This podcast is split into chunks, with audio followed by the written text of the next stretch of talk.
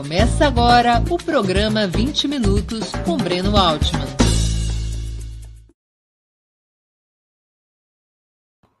Bom dia. Hoje é 24 de junho de 2022. Estamos dando início a mais uma edição do programa 20 Minutos. Nossa entrevistada será Luana Araújo. Ela é médica infectologista graduada pela Universidade Federal do Rio de Janeiro, com mestrado na Escola Bloomberg de Saúde Pública da Universidade Johns Hopkins. Durante a pandemia, durante a pandemia da Covid-19, Luana trabalhou com governos em todo o mundo para construir e melhorar as respostas à pandemia, incluindo Cabo Verde, Guiné-Bissau e Coreia do Sul. Nomeada secretária extraordinária de enfrentamento à Covid-19 do Ministério da Saúde, foi demitida após 10 dias por enfrentar o negacionismo imperante no governo Bolsonaro. Luana Araújo acabou se tornando a grande estrela da CPI da pandemia em 2021. Além de médica, é uma tremenda cantora, como vocês descobrirão ou confirmarão logo mais, se eu for bem sucedido na tarefa de convencê-la a dar uma canja para nós, ainda que a capela, no encerramento do programa. Antes de começarmos a entrevista, eu queria pedir um pouquinho de paciência e atenção a vocês para o nosso imprescindível recado comercial. Opera Mundi tem como principal fonte de receita o apoio de seus leitores e espectadores. Você pode contribuir de cinco formas. A primeira delas, tornando-se assinante solidário de Opera Mundi em nosso site, com uma colaboração mensal permanente. Basta acessar o endereço operamundi.com.br barra apoio. Eu vou repetir, operamundi.com.br barra apoio. Segunda forma de contribuição, inscreva-se como membro pagante de nosso canal no YouTube basta clicar na opção Seja Membro em nosso canal nessa plataforma. Essa opção está bem diante dos seus olhos nesse momento. Clique em Seja Membro e escolha um valor no nosso cardápio de opções. Tem para todos os bolsos e para todos os gostos. Terceira forma de contribuição. Você pode colaborar com o Super Chat ou o Super Sticker durante a transmissão ao vivo de nossos programas. Normalmente, apenas quem paga esse ingresso ou é membro contribuinte de nosso canal tem suas perguntas lidas e respondidas por nossos convidados. Quarta forma de contribuição. Se você assistir nossos programas após sua transmissão, nossos programas gravados, poderá colaborar através da ferramenta Valeu, valeu demais, que funciona exatamente como o Super Chat mas quando estiverem assistindo aos nossos programas gravados. Quinta forma de contribuição. A qualquer momento você poderá fazer um Pix para a conta de Opera Mundi. Nossa chave nessa modalidade, nossa chave no Pix é apoie.operamundi.com.br. Eu vou repetir: apoie.operamundi.com.br. A razão social é última instância editorial limitada.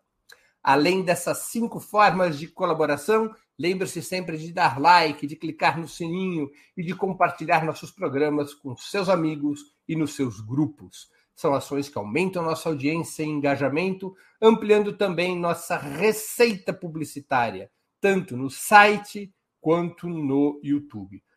Opera Mundi não é uma igreja, mas depende do dízimo dos seus espectadores e leitores para seguir adiante contra as fake news, a única arma eficaz é o jornalismo de qualidade.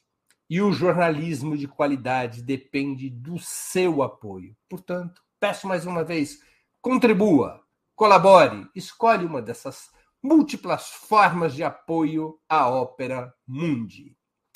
Bom dia, doutora Luana Araújo. Muito obrigado por aceitar nosso convite. Uma honra ter sua presença no 20 Minutos. Olá, Breno, bom dia. É um prazer estar aqui com você. Deu certo, né? Deu certo. É isso, vamos lá. Luana, nós não saímos ainda da pandemia provocada pela Covid-19 e vivemos riscos de outras doenças que há muito, aparentemente, não ameaçavam a humanidade. Fala-se muito em possíveis novas doenças virais e, concretamente, temos esses casos de varíola dos macacos. Corremos de fato o risco de um apocalipse viral ou isso não passa de sensacionalismo?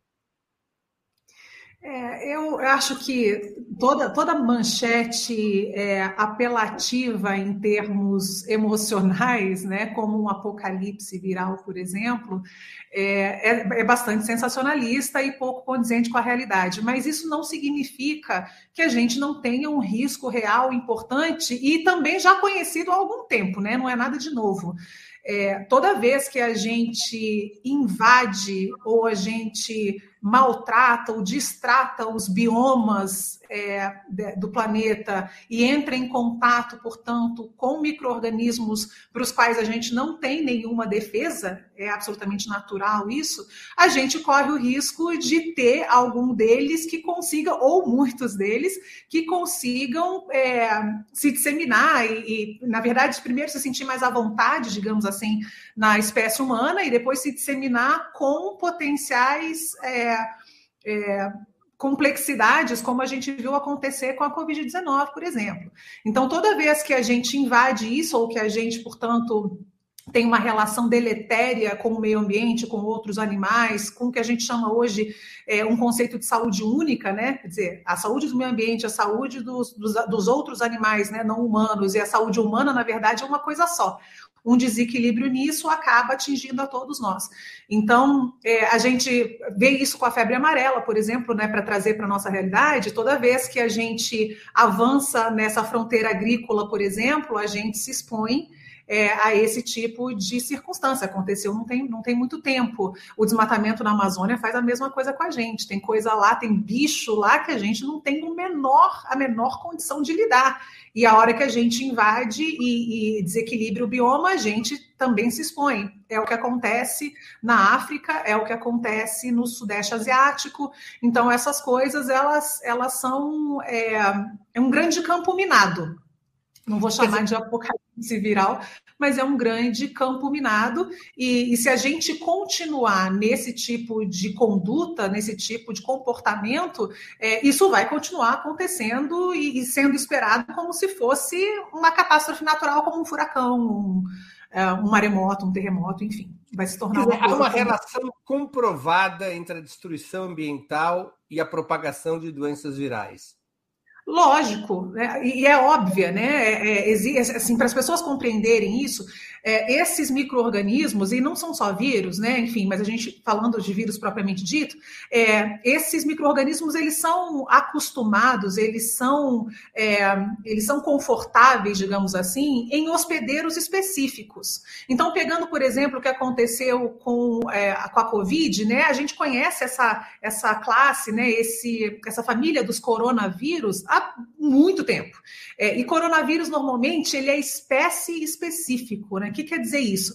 O coronavírus que ataca a girafa, normalmente fica girafa. Aquele que fica no, no roedor, ele fica no roedor. Ah, aquele do, do macaco, fica no macaco, do cachorro, enfim. Mas se a gente vai lá e, e, e, coloca esses animais em situação de estresse, faz com que esses animais convivam em ambientes de sofrimento é, físico, né? E aí você dá a oportunidade desse vírus ir uh, se adaptando, porque ele, tem uma grande capacidade de fazer isso, ele tem uma grande capacidade de se modificar, então ele vai tendo uma uma grande chance de se adaptar a outras espécies. E nessa adaptação, ele, uma vez que ele se sente confortável, ele também consegue é, se, se uh, multiplicar e proliferar naquela espécie propriamente dita, e assim ele vai avançando. Foi isso que aconteceu, por exemplo, na questão da Covid. E aí a gente tem, portanto, milhares de, outras, é, de outros vírus ou de outros micro-organismos que têm capacidades semelhantes e têm, portanto, potencial de causar confusão para a gente da mesma forma. Mas veja, Breno, eles não saem correndo atrás da gente. A gente é que corre atrás deles e dá essa chance, né? Pela nossa própria estupidez. É como se fosse uma reação defensiva desses micro-organismos em função dos ataques aos biomas que vocês referiam? Eu, vou te dizer que não é nenhuma questão é, defensiva, é uma questão de oportunidade evolutiva, né? Todo organismo, em termos de evolução, o que, que ele quer? Ele quer permanecer e ele quer se multiplicar e ele quer proliferar.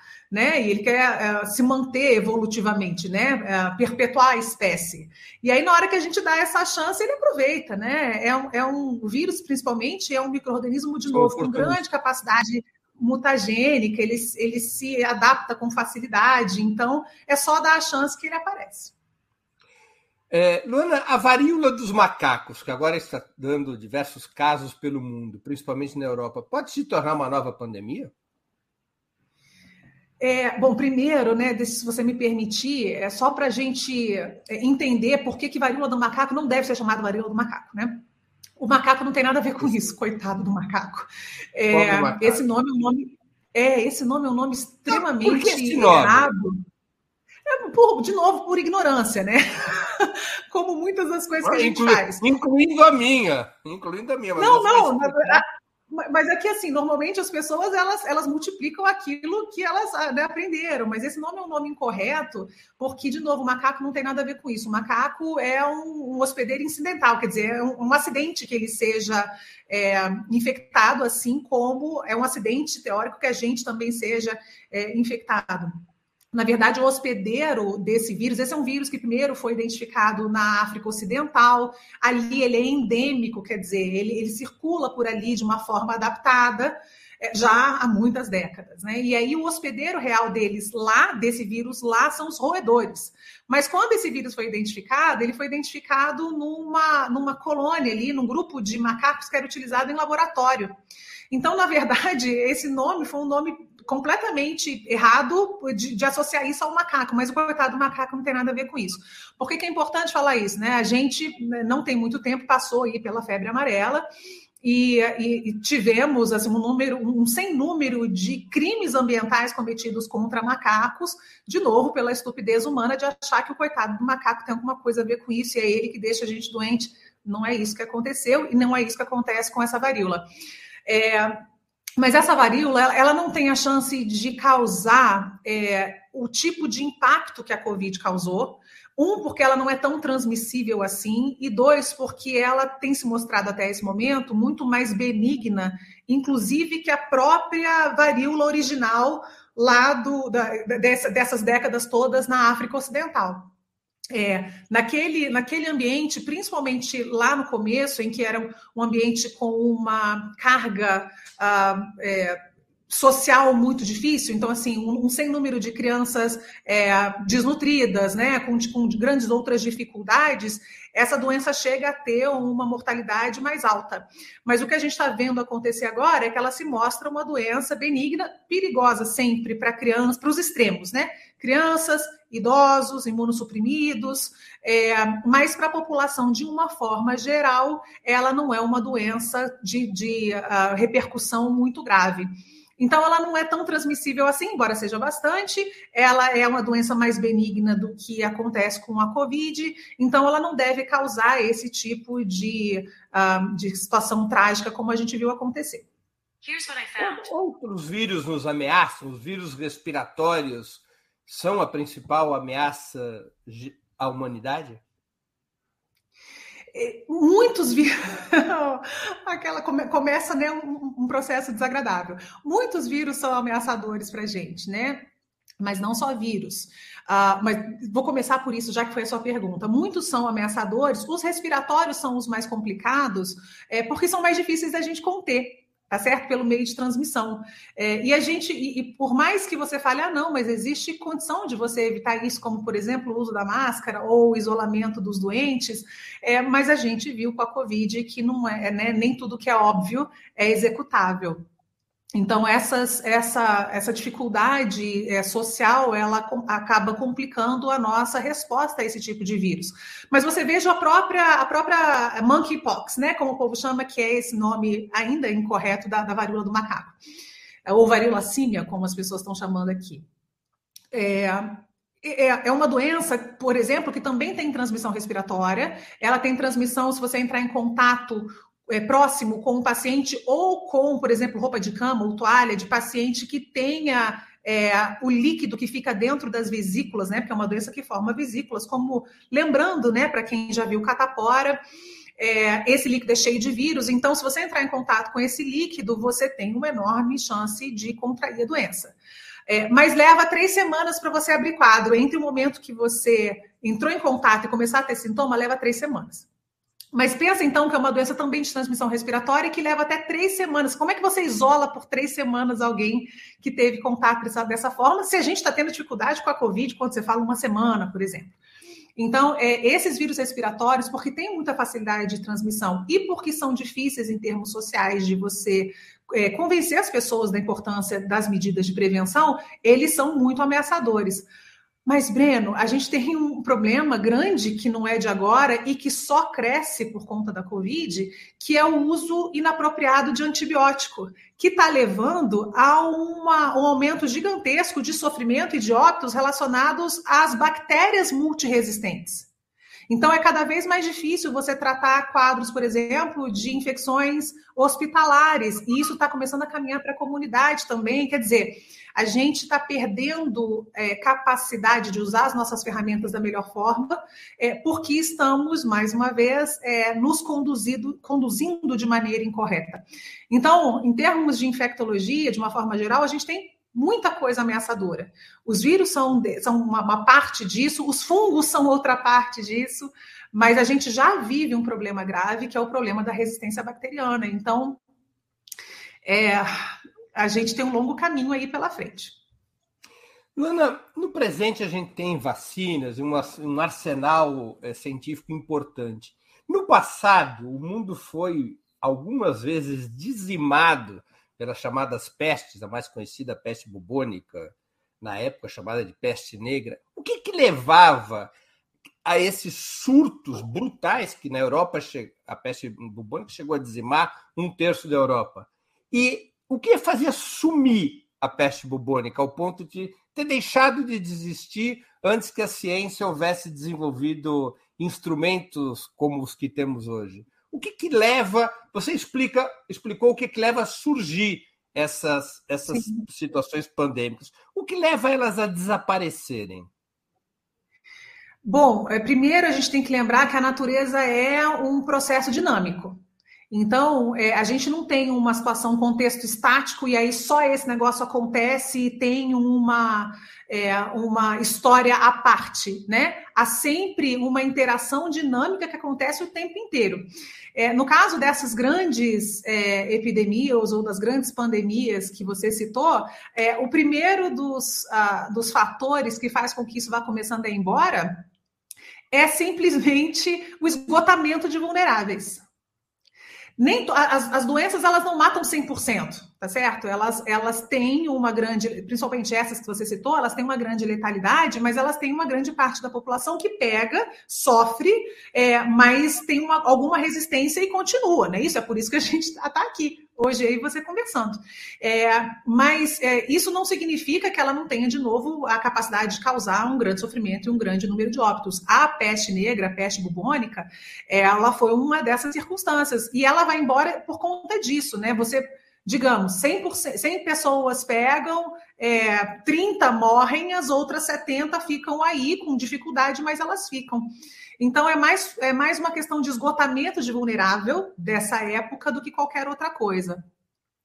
Um, a gente tem que lembrar também que nessas, é, principalmente na, quando você fala em Idade Média, é, qualquer coisa antes, na verdade, do, do final do século XIX, a gente não tinha nem a noção de que doenças infecciosas existiam, no sentido de que existiam, é, existia alguma coisa que passava de uma pessoa para outra né? Lá atrás, é, quando eu falo lá atrás, é tipo lá atrás mesmo, assim, civilizações iniciais, é, você tinha a ideia clara de que doenças estavam ligadas à, água contaminada ou a. Quer dizer, não era uma noção de contaminação, né? Mas a água, a comida, alguma coisa existia ali, e tanto que havia preocupação nesse sentido. Você vê isso na arquitetura da, do Egito Antigo, na arquitetura da Grécia Antiga. Eles faziam tudo para chegar à água potável, à água limpa e a uma comida é, que fosse também considerada saudável nesse sentido. Quando você vai para a Idade Média, você tem a influência religiosa, e aí começa a doença a ser um castigo divino. E, e, e os eflúvios e os miasmas, né? essa coisa mais sobrenatural que vai chegando. Depois disso, você entra numa questão é, mais é, mercantilista e você vai entendendo que a saúde da população é igual ao poder que o Estado tem. Então, o Estado começa a cuidar das pessoas e aí usar esses conhecimentos antigos para proporcionar um nível de saúde pública e, diminuição dessa incidência de doença. Mas ainda assim, ninguém sabia, não, não, tinha nem microscópio, quer dizer, já tinha microscópio, mas as pessoas não associavam o nome à pessoa, né? Achar que aquele microorganismo era possível de causar alguma doença, enfim. Isso é uma coisa muito recente. A gente está falando de dois séculos, dois, três séculos no máximo. É, então, tudo que a gente fez até então é, foi baseado mesmo nessa, nessa no empirismo, na, na, na, questão prática das coisas. Antibiótico é uma coisa que tem 100 anos.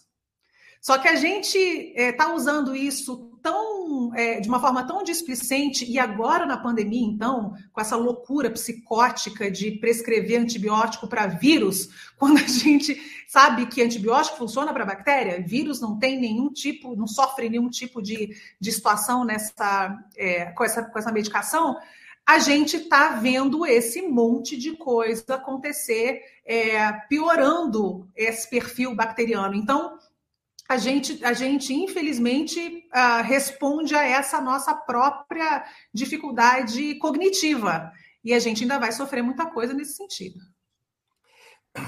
Luana, é, a curva de novos casos e de mortes pela Covid-19 aqui no Brasil, ela voltou a crescer nos últimos 40 dias. Na média móvel, mais de 230 mortes diárias, apesar da vacinação.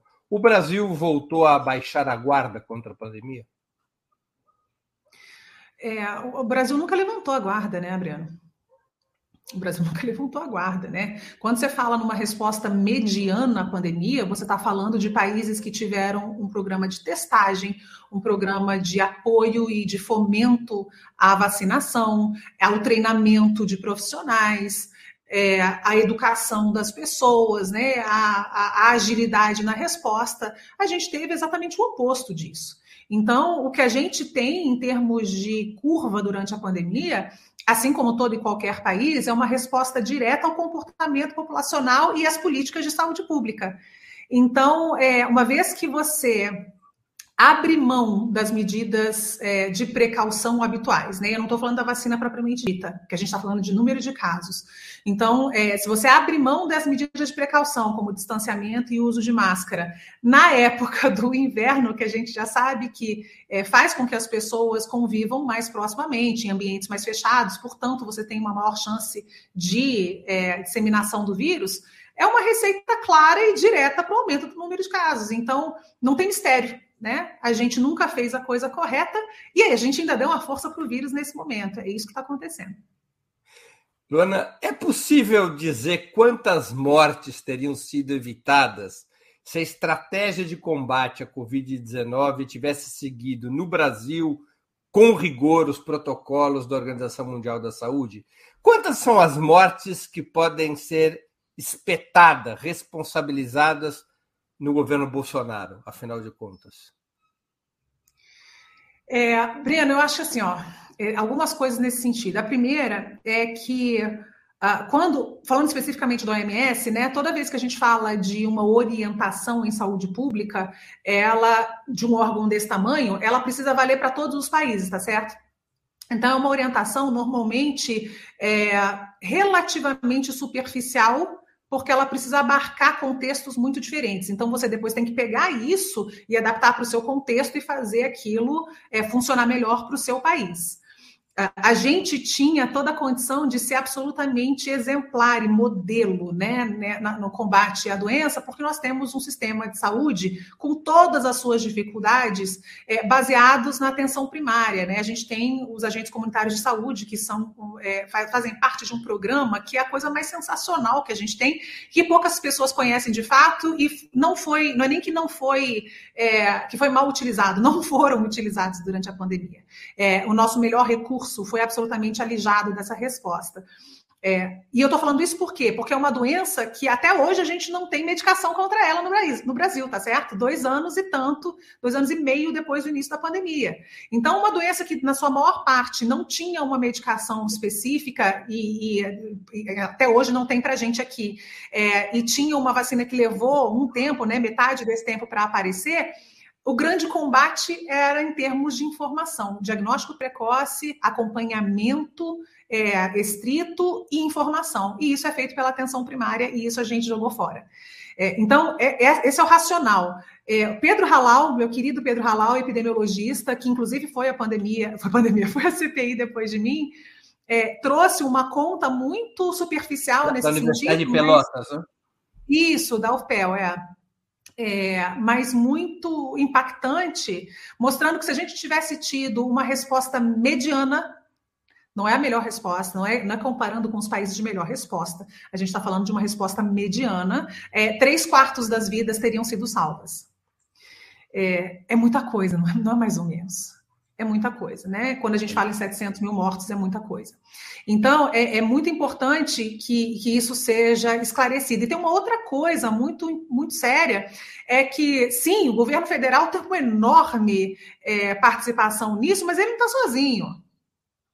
Ele não está sozinho. Estados e municípios, muitos estados e muitos municípios, infelizmente, ou por questões políticas ou econômicas, ou quaisquer que sejam, é, anti-ciência é, e anti-bem-estar público, têm a sua parcela e também parte da, da questão privada, da saúde privada, porque se fez em cima disso. Existe uma indústria que se compraz do desespero e da morte das pessoas e ganha dinheiro com isso.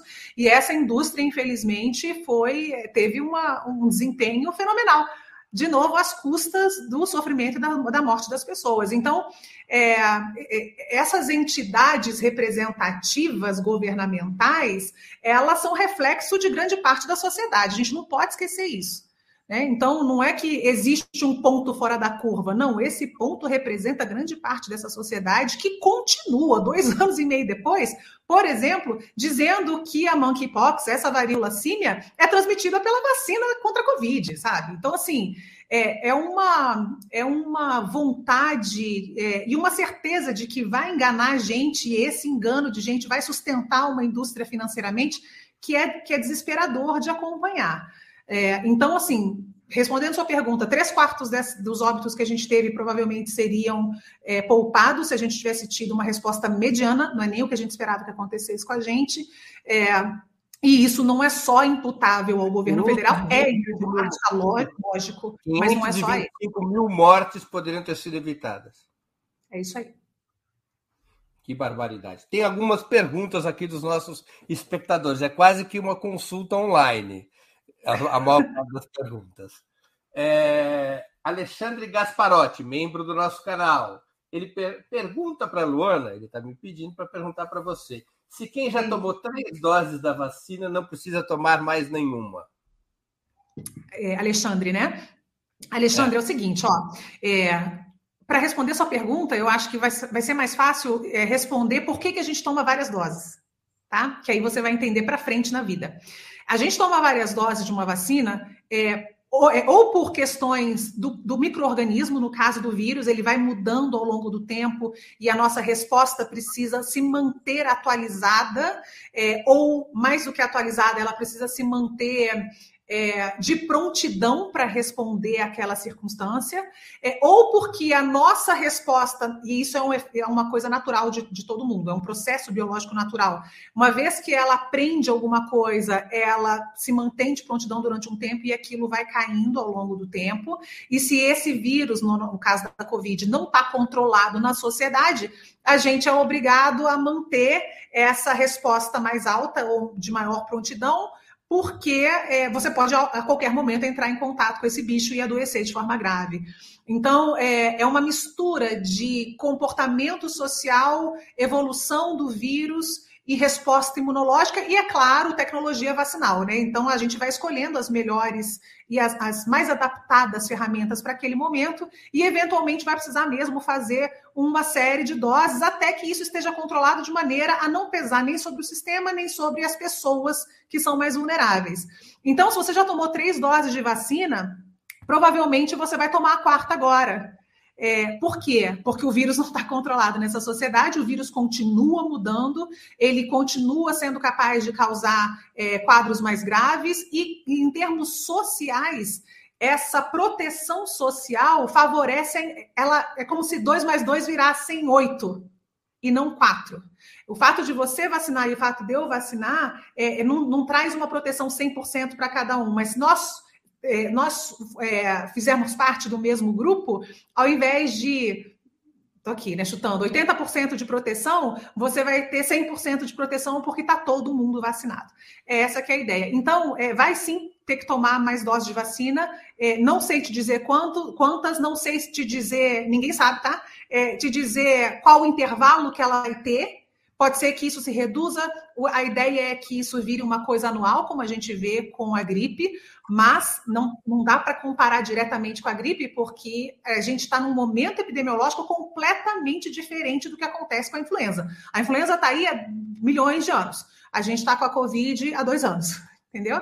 Então a gente ainda está no momento de adaptação. E, e, nenhuma, e nenhuma das vacinas impede a a transmissão. O que as vacinas impedem ou reduzem são os sintomas, a letalidade, a gravidade da doença. É, é no começo, inclusive, a, a, gente tinha um impacto maior das vacinas na própria é, chance de pegar a doença. Só que conforme o vírus foi avançando, e ele vai mudando, eu dou sempre esse exemplo: é como se você tivesse é, um, uma casa e você tivesse um ladrão que tenta entrar na sua casa. E você vê que é, sei lá, um homem, 1,80m, barba e careca. E aí ele tenta entrar, você vai lá e. Não é, não é pessoal. É, você entra lá, é, você monta uma, uma defesa contra ele, você guarda é, visualmente como é que esse sujeito é e beleza, ele entrou uma vez foi embora. Você não quer que ele entre a segunda. Mas na segunda, ele tirou a barba. Aí você fala, pô, é um homem de 1,80m, mas agora ele está sem barba. Será que é ele mesmo? Você tem uma defesa, você mantém. Mas se no décimo dia entra de uh, peruca, de, de bigode falso, de não sei o quê, você nem reconhece mais aquilo. Então, se você não mantiver uma alta suspeição, e é isso que a vacina faz, manter você de prontidão, a sua chance de ser invadido de novo é maior. Então, lá no começo, a gente ainda conseguia, porque ele não mudava muito, a gente conseguia, inclusive, impedir que ele entrasse com facilidade. Hoje, porque ele já mudou demais, é, a gente não tem mais esse poder de conseguir evitar ou diminuir muito a chance do paciente se contaminar, mas a gente continua com uma altíssima proteção contra hospitalização, caso grave e óbito. É, me, mesmo nessa, nesse surto psicótico também, que as pessoas estão de que ah, não vou tomar porque tem que estar atualizada. Isso é besteira.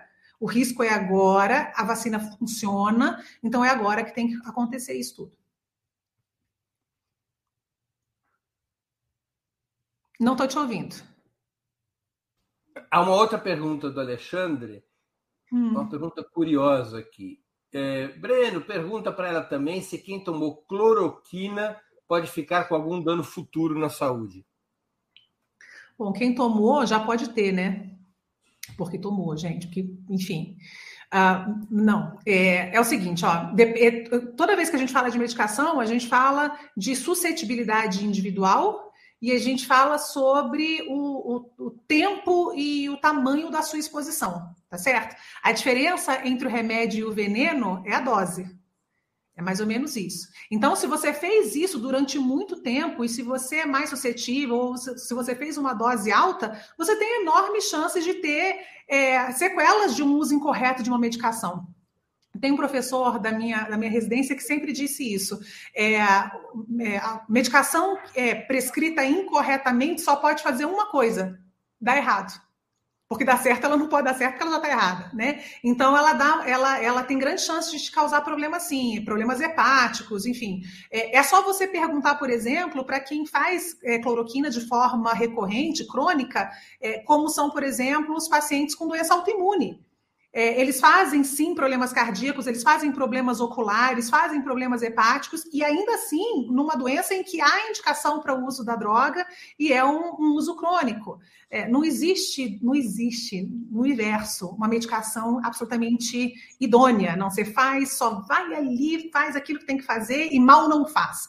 Não existe isso, gente. Não existe. É, na tua opinião, qual foi a mais marcante e bem-sucedida resposta internacional à pandemia? Qual foi o país que deu o exemplo mais positivo e qual o mais negativo? É, exemplos muito positivos, isso também é dinâmico, né? E também é uma questão de contexto. Mas exemplos muito positivos, por exemplo, a gente tem a Nova Zelândia, né? Mas, de novo, é um país pequeno e é um país com. É, é não, não um país tão dispar, né? com tanta disparidade quanto a gente, mas eles tiveram uma grande resposta. A Austrália teve uma grande resposta, Hong Kong teve uma boa resposta, é, mas um, péssimas respostas. Estados Unidos, Brasil, péssima resposta. É engraçado que antes da pandemia a gente tinha um meio que um ranking do que a gente de países que a gente considerava que fossem capazes de responder com, é, com mais eficiência né, é, a uma situação como essa. E a gente foi absolutamente surpreendido. Né? O Brasil era um desses, Estados Unidos era um desses que as pessoas achavam que responderia bem, e foi essa porcaria que foi, né? E para para todo mundo. Luana, como é que você explicaria dois países com uma população muito parecida? Só que um país é muito rico, a Bélgica, o outro país é pobre, que é Cuba mas a taxa de transmissão, especialmente a de letalidade na Bélgica, foi 100 vezes quase superior à de Cuba. Como é que é possível explicar Eu... isso? Então, tem, tem duas coisas que são importantes. Primeiro, o nível de informação que você tem. Você confia na informação que você tem? Essa a OMS é a confia, diz que as duas informações são sólidas. É, então, é, eu acho que é muito importante, primeiro, você ter certeza da informação que você tem. É, a informação que chega a um órgão grande é a informação que é permitida que se chegue. Então, assim, não estou dizendo que algum, algum desses países está mentindo. Eu estou dizendo que a primeira coisa que você tem que fazer para ter uma análise idônea desse tipo de situação que você está colocando é ter certeza do fundamento da informação que você tem. É, a China, por exemplo, é um exemplo disso. Né? Então, essa é a primeira coisa. A segunda coisa é que riqueza não tem nada a ver com comportamento populacional. Ela, ela não, quer dizer, não é que não tenha nada a ver, é uma variável que não é de influência direta. Tá certo? É, então, por exemplo, eu acho que tem muito mais influência direta o nível de controle é, político, sociopolítico sobre uma população do que exatamente o nível de é, riqueza que ela tem. E aí eu vou dar um outro exemplo. Ah, a gente, é, democracia, na minha cabeça, e eu espero que para muita gente, é o único, é, é, é, o, é, o único sistema possível, certo? A democracia é um, um sistema é, absolutamente é, imbatível quando a gente olha para outros, mas que tem grandes dificuldades quando a gente fala em conter uma doença infecciosa. Democracia exige, exige maturidade de uma população. Então, se você vai olhar um país como a China, que é um, não, é um exemplo de democracia, de, mas sim de controle social, eles tiveram uma capacidade muito maior de controlar a disseminação de doença do que o Brasil, que é uma democracia.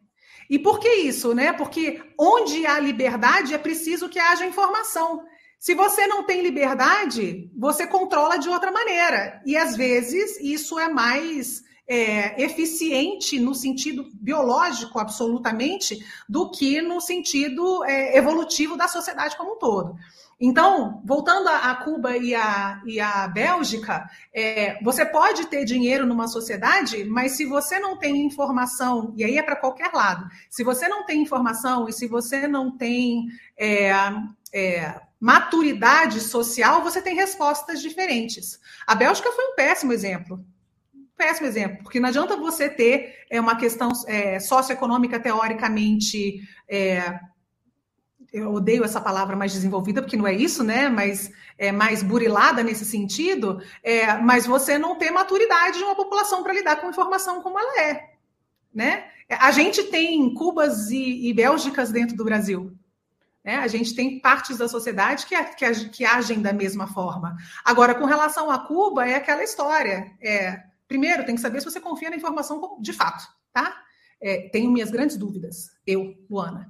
Dois, é, você tem um outro tipo de controle, que não é um controle democrático, é um controle que, que tem uma, uma uma forma de funcionamento social completamente diferente. E isso pode influenciar na forma como você ajuda ou não a disseminação de uma doença infecciosa na população. Mas não seria uma ironia que exatamente o regime preferido, que a democracia ocidental, seja mais vulnerável para proteger as vidas do que regimes supostamente não democráticos? É terrível, não é? Não é uma. Mas assim, você não pode tapar o sol com a peneira. Democracia é o regime que a gente precisa ter, não tenho dúvida, mas ele exige maturidade. Por quê? Porque as pessoas precisam se, se, se é, comportar como uma sociedade. O que, que aconteceu com a gente aqui? É, farinha pouca, meu pirão primeiro. Eu resolvo a minha vida. Não é isso? Você que se lasque. Foi isso que aconteceu aqui. Aliás, foi isso que aconteceu em nível global. Ah, vamos ter vacina? Vamos. Então, quem vai ter vacina? Estados Unidos e Europa. América Latina, África, né?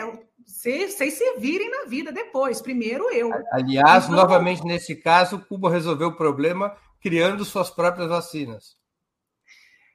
A gente também criou a nossa própria, criou, né? Desenvolveu a nossa própria vacina aqui, que foi a Coronavac, mas de novo, né? É, essas iniciativas elas precisam ser disseminadas de uma maneira sustentável e comprovável, né? E, e resolvível. É, lembro de novo que saúde pública tem a ver com contexto. Então, se você tem o seu contexto, se você tem o seu parque industrial, se você consegue lidar né, é, com a sua população, se você informa essa população, se você ajuda nesse sentido, a, a resposta tende a ser melhor do que qualquer outro lugar. Antes de continuarmos, eu queria pedir novamente que vocês contribuam financeiramente com a Opera Mundi. Há cinco formas de fazê-lo. A primeira é a assinatura solidária em nosso site, operamundi.com.br barra apoio. A segunda se tornando membro pagante de nosso canal no YouTube. A terceira é contribuindo agora mesmo com o Super Chat ou o Super Sticker. A quarta é através da ferramenta. Valeu, valeu demais quando estiverem assistindo aos nossos programas gravados. A quinta é através do Pix. Nossa chave no Pix é apoie.operamundi.com.br. Eu vou repetir, nossa chave no Pix é apoie.operamundi.com.br. E nossa razão social é última instância editorial limitada. Façam a sua contribuição, ajudem a Opera Mundi a se fortalecer como um jornalismo que coloca a verdade acima de tudo. Luana, você acha que o SUS passou no teste durante a pandemia? É, o, não é o SUS que não passou no teste, né? O SUS não foi usado. Então, se ele não foi usado, ele não pode responder essa sua pergunta. É, o, Breno, tem uma coisa que é muito séria, né? É, que as pessoas precisam compreender. Política é tudo que a gente faz tudo que a gente faz, principalmente em saúde pública. É, mas política como algo que compreenda o contexto daquele local, compreenda como as pessoas se comportam, o tipo de informação que elas têm, a maturidade que elas têm para lidar com isso. E na hora que você faz isso, você é, tem uma, uma, política de saúde pública mais assertiva. É o caso do SUS. A gente não usou o SUS. E o SUS, para a gente, seria a melhor coisa que a gente poderia é, ter usado nesse momento.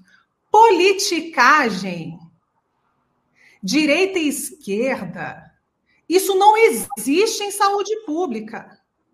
Enquanto a gente achar que é, direita e esquerda fazem diferença numa situação como essa, é, principalmente em áreas altas de governo, a gente está errado. Saúde pública tem que estar acima das politicagens, ela tem que ser para o povo e pelo povo, e não o contrário. Então, é, por que, que isso é importante? Porque a gente fala aqui sobre democracia, sobre o uso de um sistema que é um sistema universal, um sistema que tende, né, o, o pretende ser é, equitativo, né, que, que, preza pela igualdade, pela equanimidade, enfim. É, na hora que você fala sobre isso, você não está falando sobre ideologia ou corrente de pensamento, você está falando sobre atender necessidades do, do povo. Então, você precisa primeiro identificar necessidades do povo e depois você precisa usar suas ferramentas de modo a atender a necessidade do povo. A gente não fez isso aqui. A gente nem entendeu a necessidade do povo e a gente nem usou as ferramentas que a gente tinha. Exemplo, os Estados Unidos, que as pessoas consideram uma coisa sensacional, foi uma grande porcaria, por quê? Porque, primeiro, não atendeu às necessidades do povo, e também, quando foi olhar suas ferramentas, não tinha ferramenta para atender a necessidade do povo. Eles tiveram que criar praticamente criar uma atenção primária que distribuísse vacina, que fizesse testagem gratuita, que é, atendesse gratuitamente as pessoas, coisa que não existia. Então, quando você é, olha esses China, por exemplo, é, China tem o quê? Uma fortuna e uma capacidade gigantesca de mobilização do sistema de saúde. E eles fazem isso com grande facilidade. Vocês vão lembrar lá que no começo da pandemia eles erguiam é, hospitais em dois, três dias. Tá certo? Mas isso às custas do quê? Da liberdade social das pessoas, porque ficou todo mundo trancado um tempão com todas as dificuldades que essas ferramentas impõem a uma sociedade. Então, o que eu quero dizer é que cada local precisa saber o que, que a sua sociedade consegue arcar com, consegue responder e consegue atender a essa necessidade. Aqui no Brasil, a gente não usou o SUS. Se você tivesse falado assim, ah, não, a gente usou a atenção primária, a gente priorizou a atenção primária, a gente deu ferramenta para as equipes de atenção primária, a gente botou os agentes comunitários na rua, a gente usou teleconsulta para isso, a gente não fez nada disso. O que a gente fez foi o quê? Pegar dinheiro e enfiar em abrir leito, Quer dizer, você foi lá enxugar gelo. Ao invés de você evitar que as pessoas se contaminassem, você foi lá botar dinheiro naquilo que a gente tinha menor chance de ser bem sucedido, que era tratar as pessoas quando elas já estavam muito mal. É, que era a única oportunidade também que a gente tinha de fazer alguma coisa em termos medicamentosos. Então, é, a nossa resposta foi muito incorreta, é, porque ela não entendeu a necessidade, nem a necessidade da população, nem a ferramenta que a gente já tinha em mãos e não precisaria desenvolver mais. Você disse que não há diferenças entre direita e esquerda em termos de saúde pública. Uhum. É, eu te faço uma pergunta. Os países que têm sistemas de saúde pública, universal e gratuita, não foram exatamente os países governados pela esquerda? E nos países governados pela direita, você tende a ter sistemas de saúde privados e, portanto, com menos ferramentas para enfrentar pandemias como a atual, eu faço novamente a comparação. Os Estados Unidos não têm o SUS, você mesmo disse. É um país que nunca foi governado por forças de esquerda e a ideia é que a saúde seja privada. Sim. A Inglaterra construiu um sistema eficaz de saúde pública no período em que foi governada pelos trabalhistas. É, uhum. A Cuba tem um serviço de saúde pública que, aparentemente, pelos relatórios da própria MS, foi eficaz, porque é um sistema de saúde pública muito sólido, construído ao longo Sim. de décadas. Saúde pública universal não tem a ver com esquerda, enquanto com direita nós temos saúde privada e, portanto, submetida à desigualdade social? É, essa não é uma relação direta é, ela é uma relação que acontece com frequência, mas ela não é uma relação direta. É, você falou muito bem, né, de sistemas que foram construídos em determinados momentos, né? Por exemplo, o NHS, que é o britânico, ele é, na verdade, uma ideia do século XIX, né, que foi sendo burilada e implementada ao longo do tempo. É, aqui a gente tem o SUS como uma conquista da Constituição de 88 a gente não pode dizer que a gente era um país de esquerda, tá certo? É, hoje a gente tem essa ferramenta, mas a gente não é um país de esquerda. Então você não pode dizer que a gente tem uma, uma estrutura que é bem utilizada a, é, é, simplesmente porque teve ferramentas que foram construídas sob determinados regimes, né, ou determinadas influências. É, você tem a Alemanha, por exemplo, você tem sim a Inglaterra, é, você tem ah, ah, os países nórdicos é, você tem. É, é, é muito. O que eu quero dizer é que a resposta de um sistema de saúde vai muito além dessa distopia é, reducionista entre direita e esquerda. É muito maior do que isso. As pessoas têm todo o direito de ter a sua, é, os seus valores e princípios alinhados com o que quer que elas queiram ideologicamente. Mas o que faz a diferença, é, é na verdade, é olhar para o que o povo precisa. Então, assim, ó, existem alguns países que têm uma boa resposta com uma mistura de sistema público e privado. A Alemanha é um desses. É, por quê? Porque funciona para aquele contexto deles. Se você pegar esse contexto e colocar no Brasil, vai dar errado. Foi o que aconteceu aqui. Por exemplo, é, o sistema privado no Brasil suplementar usou muito telemedicina, usou muito teleconsulta, mas o SUS não usou. O SUS, é, as pessoas que dependem exclusivamente do Sistema Único de Saúde, essas pessoas não tiveram acesso. Então, é, é de novo, né? Essa análise tem que ser sempre mais profunda, não é só ter a ferramenta, é como é que ela está sendo utilizada. Se ela não for utilizada em prol da necessidade do povo, quer dizer, entender o que o povo precisa, e aí pegar a sua ferramenta e atender isso, isso não vai fazer diferença. E aí a gente vê, de novo, países como os Estados Unidos, num global, terem é, uma resposta péssima, mas você tem ilhas de excelência. É, ah, é porque era de um lado ou do outro? Não, simplesmente porque as pessoas olharam para aquilo e fizeram diferente. Um exemplo, o estado de Maryland, nos Estados Unidos.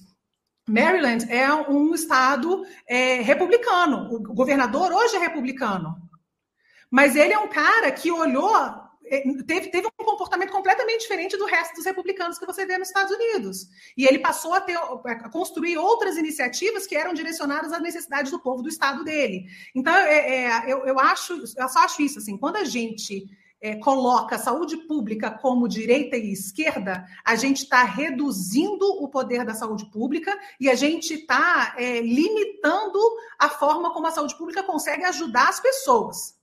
Se a gente fizer isso, a gente está lascado, a gente cai nessa dualidade que não é produtiva para ninguém.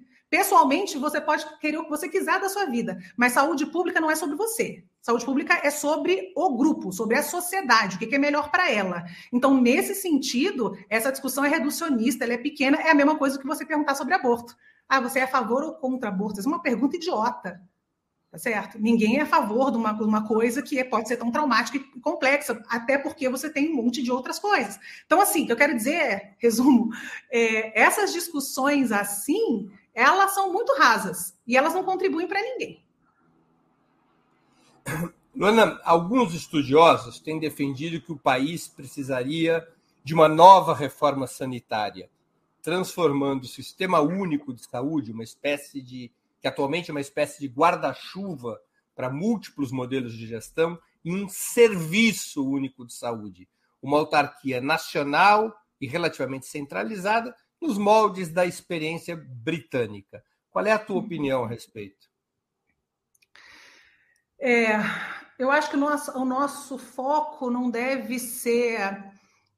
Não é que não, deve, não deva ser. Essa é uma, uma pergunta muito distante é, muito distante da realidade de hoje, né? Os nossos problemas hoje eles são muito mais urgentes. Então, eu, eu sou muito mais a favor de uma questão que é, discuta, por exemplo, modelos de eficiência e de regionalização do SUS, quer dizer, como é que você, de novo, é, utiliza dados para entender de fato, com vida real, as necessidades das pessoas, e não numa situação é, é, quase que intuitiva, que é o que acontece com a nossa gestão hoje, que é muito pouco profissional do SUS em todas as suas, é, em todas as suas esferas, né?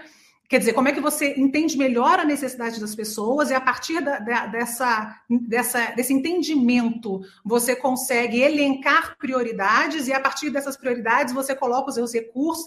Gente, o que eu quero dizer é que a gente tem um longo caminho até pensar se isso deve ser uma autarquia ou não, ou fazer isso ou não, enfim. É, essa. É, eu acho que são discussões válidas, mas são discussões muito distantes, que pouco atendem à necessidade da população nesse momento. Nesse momento, a gente precisa falar sobre muitas outras coisas, por exemplo, redundância de gasto, é, dificuldade de acesso, essas coisas são muito mais sérias. Durante a CPI, quando você ficou nacionalmente conhecida, foram levantadas diversas acusações de tentativas de superfaturamento das vacinas, falta de acompanhamento da necessidade de oxigênio em Manaus, atrasos absurdos em negociações com fornecedores e por aí vamos. Você uhum. acha que o Ministério da Saúde se emendou depois da CPI? De jeito nenhum, né? De jeito nenhum. Eu, eu acho que, e pelo contrário, eu acho que a gente foi afundando é, na, nossa, na nossa condução muito amparados no povo, porque o povo respondeu né, até a sua, é, a sua capacidade, a questão da vacinação, quer dizer, PNI tem 40 anos, né, o Programa Nacional de Imunização, faz parte da cultura das pessoas, então as pessoas responderam até onde elas conseguiram a vacinação, e essa resposta à vacinação é, paradoxalmente permitiu que a condução da pandemia continuasse sendo completamente é, amadora, para dizer o mínimo, né? Então, é, a gente tem uma, uma condução gravíssima, péssima, é, que, que, na verdade, naquele momento já parecia horrível, mas depois ela se solidificou como péssima, mesmo sob gestão de, teoricamente, técnicos, né? Entendi. É, Lona, deixa eu fazer uma pergunta mais pessoal, em certa medida. Sim. Quando você aceitou o convite para ser secretária extraordinária contra a Covid-19, você tinha uhum. qual opinião sobre o governo Bolsonaro? O que, é... te levou a aceitar o convite? É, a gente e, conhece o que te levou até a opinião que tem sobre como o governo tratou a pandemia. Mas o que, que te levou a aceitar o convite? 4 mil mortos ao dia. 4 mil mortos ao dia. Se você tem alguma capacidade de fazer alguma coisa nesse sentido, é, que é a minha condição, como infectologista, como especialista em saúde pública, como egressa de uma instituição que estava cuidando disso em vários países no mundo, é, eu ia me abster por quê? Porque é de direita ou porque é de esquerda? Mas você tinha que opinião? Você achava que o governo Bolsonaro podia ser flexível ao ponto de adotar as políticas que você julgava corretas para enfrentar a pandemia? Eu acho que não era uma questão de flexibilidade, era uma questão de inteligência. Tá certo? E uma, uma questão de propósito. Na minha cabeça, é, você tinha 4 mil mortos ao dia depois de um, uma sucessão de coisas inacreditáveis, como, por exemplo, Manaus. E aí, é, teoricamente, é colocado ali um gestor que vem da ciência. Se é um gestor que vem da ciência, que, que tem uma, é, uma conexão maior com o sistema de saúde público, é, você acha que depois de uma sucessão de erros gravíssimos que leva a 4 mil óbitos ao dia e você tem alguém ali que teoricamente é colocado com esses predicados, você pensa, bom, agora para a pessoa não se afundar mais, alguma coisa vai ser possível em termos de autonomia. Ficou claro para todo mundo que não ficou. Então, era isso. E é muito engraçado, é. sabe, Breno? Porque assim, ó, os, os extremistas, é, que para mim extremista não tem lado, né? Mas assim, uhum. os extremistas, é, todos me atacaram. Extremista de esquerda achou que eu era Bolsonaro. O extremista de direita achou que eu era uma esquerdista infiltrada. As pessoas não conseguem ultrapassar essa limitação, de novo, reducionista sobre a saúde pública. É, não é uma coisa de quem fez ou deixou de fazer, o que, que você está fazendo agora? Então, o que, que você está fazendo agora? A gente só fez porcaria. Não é isso? Nesse momento, a gente, a gente não, olha para. A minha, a minha pergunta, eu entendo, eu entendo o que você está tá dizendo. É que a minha pergunta é você tinha uma expectativa de que o governo pudesse, digamos, acatar o que se estava disposta. Claro, né? Senão eu não, claro, senão eu não teria ido. Mas a minha expectativa não era uma expectativa ingênua, era uma expectativa fundamentada na situação de que o ministro foi trocado pela quarta vez e agora era um sujeito que vinha de uma, uma, uma origem completamente diferente do seu anterior. Entende? Então, assim, se você chega no, no, ápice da pandemia, 4 mil pessoas morrendo ao dia, você uma sucessão de absurdos é, cometidos por todas as esferas, principalmente a esfera federal. E aí você vira e fala, você está contra a parede, você bota alguém que coloca, que teoricamente tem os valores apropriados para lidar com isso, eu vou falar, ah, não, não vou, porque, veja bem, eu, é o meu povo, meu amigo. É entendeu? Não é, não é quem ocupa aquele lugar de maneira é, temporária, não é o inquilino, é o povo que está morrendo. Então, se você não faz, você pode não fazer. Ué. Você pode virar e falar: não, isso para mim é insustentável, eu não vou, não, não posso me aliar. É, é, uma decisão sua. A minha decisão foi: se eu posso fazer alguma coisa pelas, pelas pessoas do meu país, pelo meu pai, pela minha mãe, pelos meus irmãos, pelas pessoas, pelos meus pacientes, pelas pessoas que eu conheço, eu vou fazer. É, eu não, eu felizmente sou uma pessoa de. É, de uma uh, consciência, para o bem para o mal, né? Uma pessoa de uma, de uma consciência social é, e, e fui criada dessa forma muito prática. O que, que você faz pelas pessoas? O que, que você está fazendo pelas pessoas nesse momento? É, você está ajudando ou não está ajudando? Né? Você pode fazer ou não pode fazer? Então, eu respondo ao meu juramento e à minha consciência social. Então, eu fui lá e fiz. Deu certo? Não. Não naquele nível que era para dar. Não, naquele nível que era para dar, não deu. Mas o que, que deu certo, eu acho, depois? Primeiro, né, a CPI não deu em nada em termos é, legais, né? Mas ela mostrou para as pessoas, ela despertou nas pessoas a ideia de que aquela condução estava muito errada em muitos outros níveis, além daquilo que elas estavam imaginando. Deu, deu algum norte para as pessoas compreenderem o tamanho do absurdo que estava acontecendo. Essa era a primeira ah, coisa. E a segunda desnudou, coisa. Desnudou o problema. É, desnudou o absurdo da situação. Então, assim, não deu mais para tapar o sol com a peneira. É, e a outra coisa é você. É, é, no meu caso, foi que por, exatamente porque eu fui atacada por todos os lados, e como mulher, né, quando você não consegue atacar a competência profissional de alguém, você ataca é, o sexo, né, o gênero, foi o meu caso, é, eu tive que mostrar para as pessoas, a minha decisão foi mostrar para as pessoas que eu tinha total competência de fazer isso. Então, eu continuei me expondo no sentido de conseguir ajudar as pessoas a continuarem compreendendo o que estava acontecendo. Então, ah, não deu, não deu certo, não deu, não deu certo daquele jeito que estava lá, e eu acho que foi é muito óbvio para todo mundo, todo mundo pagou com sofrimento, com vida, com dinheiro, com tudo.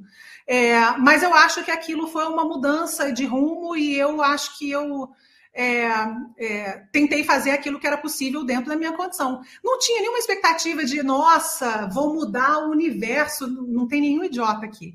É, agora, eu podia, é, com a minha competência, contribuir para diminuir, para minorar o horror que a gente estava vivendo. Agora, se alguém acha que isso é pequeno ou é ingênuo, aí é, um, aí é um problema de quem analisa, não é meu. Vou te fazer mais uma pergunta pessoal e desagradável. Você, tinha, você votou no Bolsonaro em 18? É, primeiro, eu não respondo essas perguntas, Breno. É, elas só se voltam contra mim independente do que eu falar. Você entende a minha posição? Se eu disser que eu votei num ou votei no outro, ela só se volta contra mim. E isso é contraproducente para o meu trabalho. Meu trabalho é saúde pública. Eu acabei de falar que é, saúde pública tem que estar acima disso tudo. É, mas eu posso lhe dar os meus critérios com os quais eu escolho os meus candidatos. Meu critério, os meus critérios são de qual é o nível de conexão que essa pessoa tem com a realidade das pessoas o que que ela de fato, além dessas discussões rasas que a gente citou várias aqui, o quanto que elas de fato discutem aquilo que é importante, real para a vida das pessoas, é, e o que elas já fizeram nesse sentido. Então, se você juntar isso tudo, você pode imaginar o que, que eu fiz na última eleição. É simples. Luana, deixa eu fazer uma outra pergunta. Por que, uhum. que na sua opinião, o Bolsonaro, o governo Bolsonaro, é anti-ciência e até anticultura? Você acha que existe um cálculo político eleitoral nesse comportamento ou eles simplesmente são assim? Eu, eu acho que é uma combinação é, de é, estupidez é, com a incorporação de um movimento global de direita é, esses movimentos globais totalitaristas, né? E eu estou falando de direita porque é o que a gente está vivendo. É, esses é, movimentos totalitaristas eles se utilizam de é, minar tanto a educação quanto a cultura, porque são formas do povo é, ganhar autonomia. Então, se o povo perde em autonomia, ele acaba sendo mais vulnerável. É, ao mesmo tempo, eu acho que essas pessoas são fruto dessa mesma estupidez. Entende? É, elas são o primeiro alvo dessa estupidez, então elas, elas acabam se expondo, e isso eu acho incrível, incrível. Como é que as pessoas perderam o pudor de se expor e, é, na, sua, na sua ignorância, como elas perderam o pudor de passar vergonha, sabe? De, de fazer uma coisa completamente desconectada com a realidade. É, isso para mim é trágico de você entender que a gente chegou a esse ponto, sabe? De de ver não só pessoas é, em cargos governamentais altos, é, como pessoas da população em geral se sentirem é, é, confiantes e confortáveis de reproduzir a mesma, o mesmo comportamento. Então, é, eu acho que é uma estratégia clara você ter como alvo direto educação e cultura De novo, porque são, são formas muito fáceis de disseminação de informação correta ou de, é, de criação de consciência coletiva. E quanto menos consciência coletiva, quanto menos autonomia, quanto menos poder cognitivo, quanto menos identidade nacional pelas, pelas, pelas, uh, pelos valores corretos alguém tiver, mais vulnerável essa pessoa é ao controle de um governo. E é isso que a gente está vendo acontecer. Eu queria te fazer uma outra pergunta que coincide com a de um espectador. O Fernando, que contribuiu com o Superchat, ele dá um bom exemplo. Peço a todos que contribuam, Superchat, Super Sticker, aquela coisa toda. Por que tem médicos que defenderam a cloroquina? Eu vou fazer uma pergunta mais ampla. Como é que você explica que esse negacionismo da ciência tem atingido aquela categoria que, por excelência, deveria ser a mais científica de todas as profissões, porque lida com a vida humana? É, acho que tem algumas razões para isso. A primeira é que a qualidade da formação do profissional de saúde como um todo, não só do médico, tá? Mas o médico é, obviamente, a ponta mais visível disso tudo. Mas a qualidade da, da formação profissional em saúde caiu estupidamente nas últimas décadas. É, com a just... veja, veja como que política em saúde pública, e eu não estou falando de politicagem, tudo de novo, estou falando de política de saúde pública, atendimento de necessidades das pessoas, é, faz a diferença é, não só naquele momento, como no futuro. É, existe, existiu e continua existindo uma dificuldade muito grande de alocação de profissionais de saúde no país, tá certo? Existe uma concentração de profissionais de saúde é, no, é, no Sudeste, no Sul, enfim. Existem muitas formas de você é, conseguir ou de você tentar melhorar essa distribuição de profissionais pelo, pelo país. Produzir mais profissionais não necessariamente vai levar a uma maior, uma melhor alocação, tá certo? Você só vai aumentar o número de profissionais, mas você pode continuar com a sua concentração. E aí, o que, que aconteceu lá atrás? A, a primeira saída que as pessoas acharam para isso foi aumentar o número de profissionais só, sem pensar numa política de alocação desses profissionais aonde eles eram mais necessários. Então, o que aconteceu foi uma proliferação enorme de faculdades é, privadas de medicina, é, cuja é, qualidade e cuja é, é, estrutura tinham muito pouca. Uh, muito pouco controle, ou muito pouca supervisão, melhor dizendo, pelo governo, pelas instituições de educação, do que elas deveriam ter. Então, muita gente, é, isso não, de novo, olha, veja, isso não é culpa do médico que está saindo formado de lá, tá certo? Isso é culpa de, desse sistema que foi feito da forma incorreta. É, muita gente se endividou para fazer parte disso.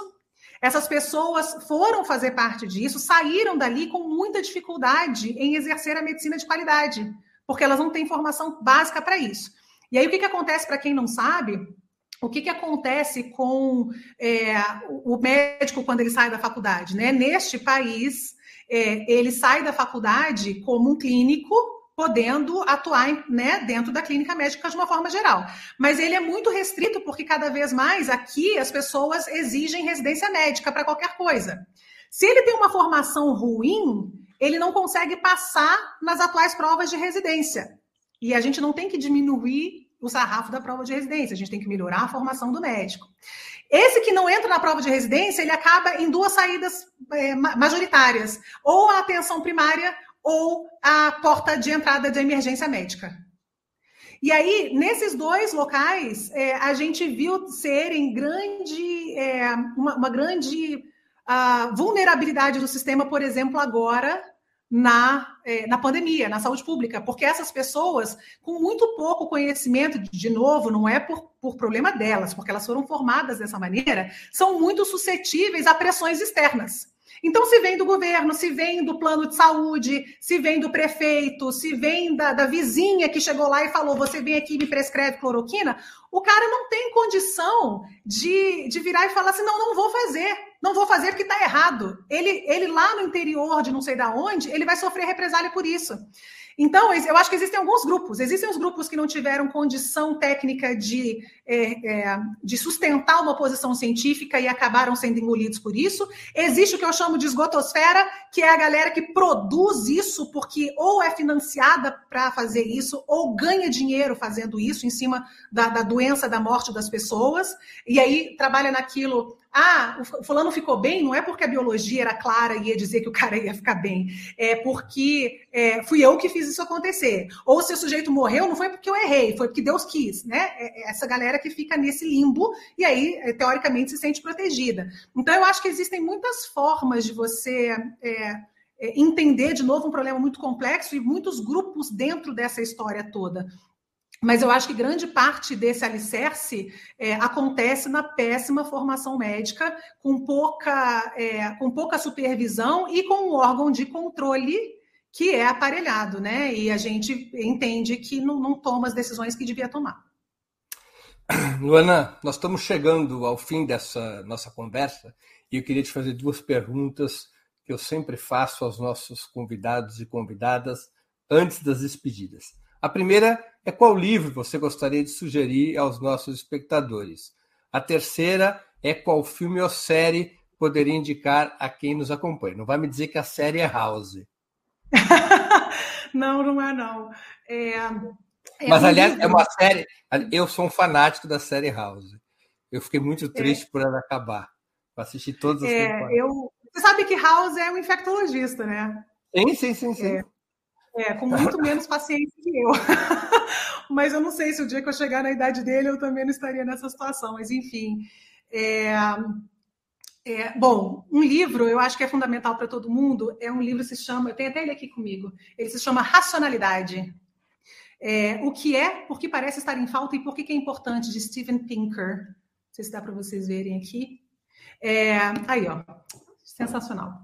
É, esse, esse livro é muito, é, eu acho que ele é muito fundamental para que as pessoas compreendam que elas precisam ter é, uma base criteriosa para absorver a, a gigantesca quantidade de informação que elas têm por aí e entender que essa quantidade gigantesca de informação ela não tem um crivo de qualidade. É, não é porque a gente tem uma internet e a gente tem informação de tudo que é canto do mundo é, que você é, deve seguir o caminho mais fácil ou achar que aquilo que chega até você é a informação correta. Falei isso aqui algumas vezes, falei sobre vários países. É, a própria Índia a gente não citou, mas é um problema nesse sentido. Os Estados Unidos tem Texas, por exemplo, não tem informação correta sobre a pandemia até hoje. Então, assim, é, é preciso que a gente tenha um senso crítico de questionamento de absolutamente tudo, tudo que chega até a gente. E só com esse, com esse questionamento crítico, fundamentado, é que a gente vai conseguir, de alguma forma, é, evoluir como sociedade. Então, eu acho que esse livro é um livro muito interessante para a gente pensar sobre o que, é racionalidade, por que, que tem gente que até hoje prescreve esses absurdos, por que, que tem gente que acredita que vai virar jacaré quando toma vacina, por que, que tem gente que até hoje toma ivermectina, por que, que tem gente que até hoje vota em ditador, né? ou, em, ou enfim, pessoas com, é, com associações é, espúrias políticas, né? por que, que a gente se vende tão fácil de maneira emocional e pouco racional? É, enfim, acho que, acho que vale a pena. Ter racionalidade. É, e tem esse aí que é uma coisa completamente diferente da história, né? Esse próximo que vocês colocaram aí, que é, que é um livro do Nelson Mota, o último livro dele, é, que é, assim, para quem gosta de cultura e gosta de cultura brasileira, principalmente, é, já deve ter lido é, O Noites Tropicais, que é um livro sensacional dele, que, que conta a história da, da cultura brasileira das últimas décadas por dentro, né? É, então, para quem tem essa curiosidade, é super legal. Mas esse livro aí, é, quando você acaba o Noites Tropicais, você fica assim, gente, como é que alguém conseguiu estar no lugar certo na hora certa por tantas vezes, né? E aí você chega nesse livro dele que tenta mostrar mais ou menos como é que ele conseguiu chegar nesse ponto, é super interessante. Sim, é, para a Lua, dramas, comédias e mistérios de um rapaz de sorte, do Nelson Mota, editora Estação Brasil. Filme, é série é, é, então, série eu adoro, né? E, e, tem várias interessantes. É, assim, mais, mais recentes, a última que eu assisti foi Peaky Blinder, é, Peaky Blinders, melhor dizendo, é, que eu acho muito legal. Eu gosto muito de coisas, de coisas históricas. Acho que é. Já temos é uma nova temporada de Peaky Blinders. Pois é, né? Então, assim, eu acho que você olhar para trás faz você entender muito de como é que você chegou aqui, né? É, não é à toa que a gente precisa estudar isso sempre. Então, é, eu gosto muito de coisas históricas. E aí, seguindo, por exemplo, Peaky Blinders, eu assisti também recentemente é, é, Vikings Valhalla, é, que também é muito legal, né? Um outro, um outro período histórico. É, e para quem. Aí, gente, é, eu acho, achei muito legal. E para quem gosta também, aí vou puxar só para a parte médica, eu não cheguei a comentar isso antes, mas tem uma série muito legal que eu acho que hoje só tem na Amazon, não tenho certeza, chamada The Nick. É, The Nick é uma. Aí, gente, sensacional. The Nick é isso. É uma, é uma história, é uma, uma ficção baseada num personagem é, que foi escrito sobre a figura de um dos fundadores da Johns Hopkins nos Estados Unidos, um cirurgião é, aí no, no, no, século XIX, começo do século XX, e ele mostra como é que a, a medicina e, a, e a, principalmente a cirurgia na época, que medicina, na verdade, tinha pouco, é, pouco avanço até então, né? A cirurgia, porque era uma coisa mais, enfim, física, era mais fácil, é, como é que isso estava funcionando nessa época é, lá nos Estados Unidos. Então, eu acho super interessante para quem puder assistir. Pena que acabou na segunda temporada. É, é, é, incrível, é incrível. Só que fica com aquele gostinho de quero mais.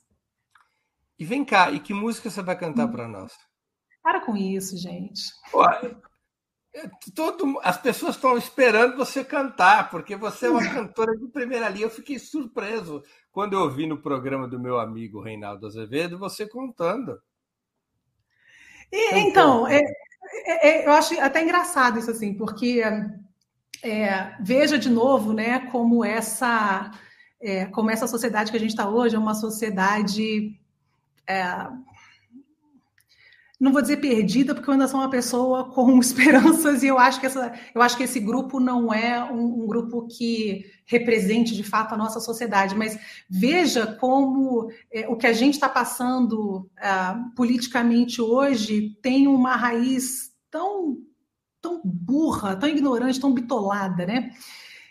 É, eu fiz música desde sempre. Eu comecei a fazer piano, tinha dois anos de idade, é uma coisa super natural no interior de São Paulo, onde eu nasci, e a minha família inteira fez, todos os meus irmãos fizeram. E eu comecei com piano, mas foi a única que levei isso adiante. É, fui para a Áustria, estudei música na Áustria antes de fazer medicina, fiz medicina. Depois da medicina, eu é, lancei disco, fiz turnê na Europa, nos Estados Unidos, e eu acho isso parte da minha vida. Isso é parte de quem eu sou, não, não faz a menor diferença, não tem nenhuma é, o que eu, faço, eu quero dizer que não faz diferença é que não tem. Só faz diferença, na verdade, para o bem, para ser sincero, porque eu acho que a música me mantém conectada com é, a, a, emoção que a medicina, na sua tristeza profunda ou na sua dificuldade profunda, às vezes faz com que a gente queira se afastar. É, mas quando as pessoas souberam que eu tinha essa formação e que eu canto e que eu, que eu tocava e tudo mais, é, tentaram usar a minha questão cultural ou a minha formação artística como é, uma, uma tentativa de me descredenciar como cientista, como médica. Veja, veja que ponto que a gente chegou num país e respondendo sua, voltando àquela sua pergunta sobre por que, que esse sistema hoje vai contra a educação e a, e a arte, é porque para eles isso é subversivo, né? E a gente já viu isso lá na década de 60, 70, tá certo? É, arte e, e educação são subversivos. Dito tudo isso, qual a canção que você vai cantar? Ah, eu não sei, eu não faço a menor ideia. Olha uma! É... Ai, Breno. É, tá bem, deixa eu pensar aqui. Ah, só me vem uma inglesa nesse, nesse momento, se não, se não for. A casa é sua. Então tá bem. É, diz assim: There's a somebody I'm longing to see. I hope that he turns out to be someone to watch over me. Want to tell him, please to put on some speed. Follow my lead. Oh, how I need someone to watch over me.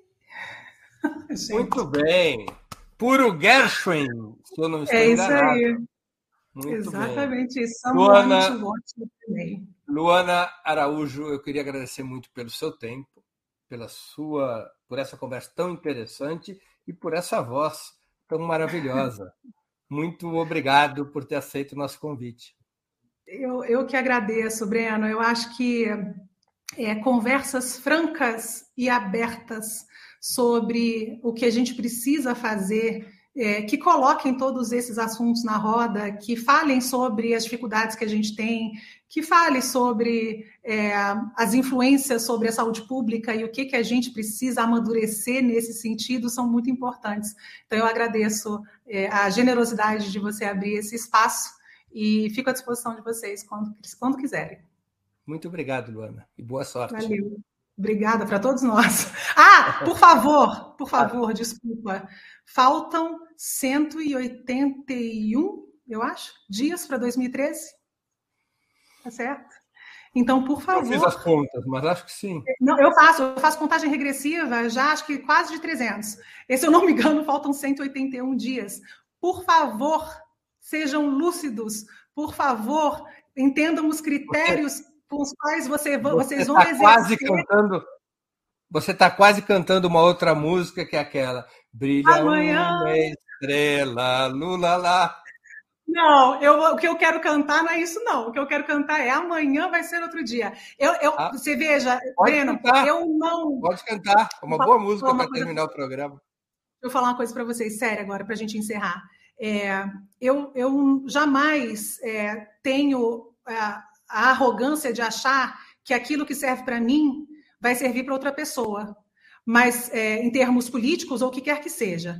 Mas o que eu acho que a gente precisa fazer é ter sempre a lucidez sobre aquilo que a gente quer para a gente para a sociedade. Então, se eu puder fomentar nas pessoas um pouco de lucidez sobre o que elas precisam ter para si e para os outros em termos de saúde pública, eu tenho certeza que elas vão fazer melhores escolhas do que a gente fez até agora. É só isso. Obrigadão. E agora você vai encerrar cantando um trechinho de Apesar de Você. Você deu a ideia, agora assuma. Eita ferro. Vamos Hoje terminar. Eu já, vou, eu já vou fazer, eu já vou fazer as despedidas, perdão. Eu já vou fazer as despedidas, nós vamos encerrar o programa com a Luana cantando. Eu agradeço a todos e a todas que assistiram ao programa, em especial aqueles que puderam fazer contribuições financeiras ao nosso site e ao canal de Opera Mundi no YouTube. Sem vocês, nosso trabalho não seria possível e não faria sentido. Deixo aqui um grande abraço a todos e a todas e a voz de Luana Araújo para encerrar o nosso programa. Olha isso, gente. Vamos lá. Apesar de você, amanhã há de ser outro dia. Ainda pago para ver. Puxadinha, não vou fazer isso, não, gente. Obrigada por tudo. Um beijo grande para todo mundo. Boa sorte. Obrigado. Obrigado a todos e a todas.